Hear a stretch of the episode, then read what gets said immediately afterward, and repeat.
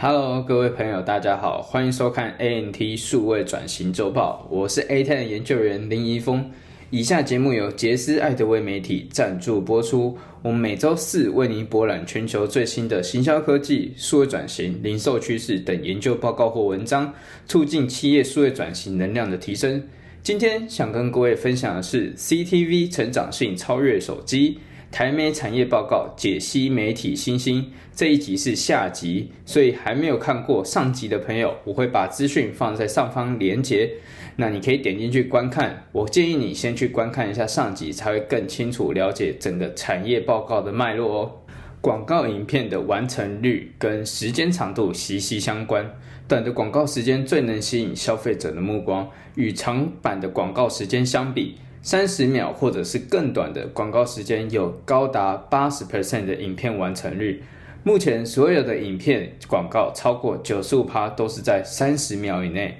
较短的时间提供极佳的影片完成率。但其实呢，行销人员也应该考虑一下长版的广告，就如我们旁边这一张图的显示，因为长版的广告可以看到点击率明显的比短版的广告还要来得高。长版广告可以讲述更完整的品牌广告故事，来增加点击的机会。QR code 的特质驱动了 CTV 的成长。使用 QR code 扫描是目前 CTV 广告最常使用的转换媒介。虽然观众还是需要拿起手机来扫描，并不是那么的方便，但仍有许多广告主喜欢，并且是大量的使用。主要原因是因为。互动式广告的设计流程需要花费非常多大的心力，而 QR Code 则提供了广告主一个相对容易使用，并且很简单的去测量成效的转换媒介。借由 QR Code 让消费者进入详细的产品资讯页面，可以扩大 CTV 在广告投放上的各种目标，包括曝光、考虑或者是转换。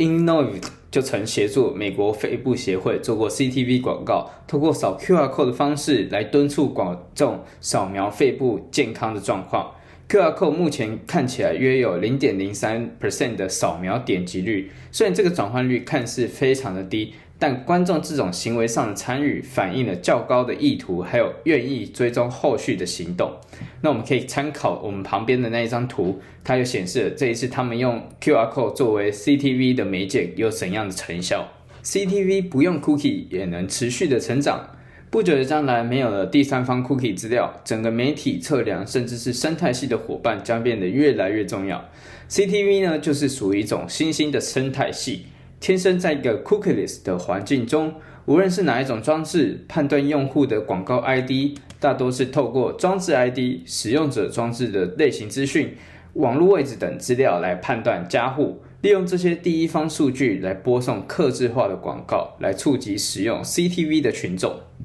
那么，第一方的 CTV 数据要如何帮助广告主达到业绩上的成长呢？第一，这些资料可以更有效率地找到目标受众。透过将第一方数据与广告主的受众数据进行配对结合，让广告主能够大量的向受众进行沟通。第二，透过如何观察人们看是怎么看有线电视或者是数位串流的洞察，广告主可以避免金钱上的浪费，不过度投放广告到较少数的群众中，或者是投放到不相关的群众。第三，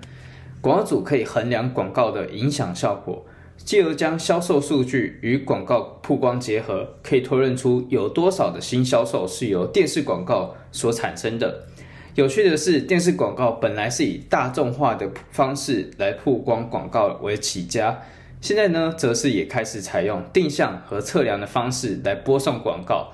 跟网络广告其实越来越来的相近。再来，我们将镜头转换到台湾市场。根据台湾电视荧幕观看网络影音调查中显示，全台湾 CTV 用户占了台湾人口数十二到六十五岁的三分之一。进一步观察 CTV 观众的轮廓，以三十到四十九岁族群为大宗，有工作者的人是占了百分之八十，其中有四十四 percent 月收入高于五万。在家庭形态方面，则以小家庭五十二 percent 比例为占比最高。根据立 TV 的调查报告指出，在受访者有付费订阅 OTT 服务的情况下，前五大服务依序为 Netflix、YouTube、爱奇艺、立 TV，还有 KKTV。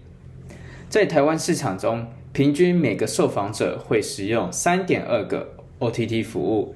而其中付费订阅的使用有一点八个，显示呢，台湾付费订阅的市场仍然具有发展的潜力。而由广告所资助的服务呢，其实仍有存在的必要性，因为并不是每一个消费者或是大家都愿意花钱在付费订阅这个影音的观看上面。不论是在台湾或是全球，CTV 的成长性毋庸置疑，尤其是投放技术在目前隐私权的逆风下，CTV 更成为投放广告的另一个出口。广告主若有预算是投放在电视上。都应该挪部分的预算到 CTV 上，让广告花费更能花在刀口上。好，那么以上就是本期 NT 数位转型周报内容啦。下方资讯栏我放了更详细的文章连接，欢迎去点选阅读。若你觉得我们节目对你有帮助，请帮我们点一个赞，并订阅我们的频道。如果你有任何想法，也欢迎在下面留言告诉我们。如果你对于行销科技数位转型有兴趣的话，除了每周四锁定我们的频道外，也欢迎您加入 ANT 亚太行销数位转型联盟协会。那我们下期再见，拜拜。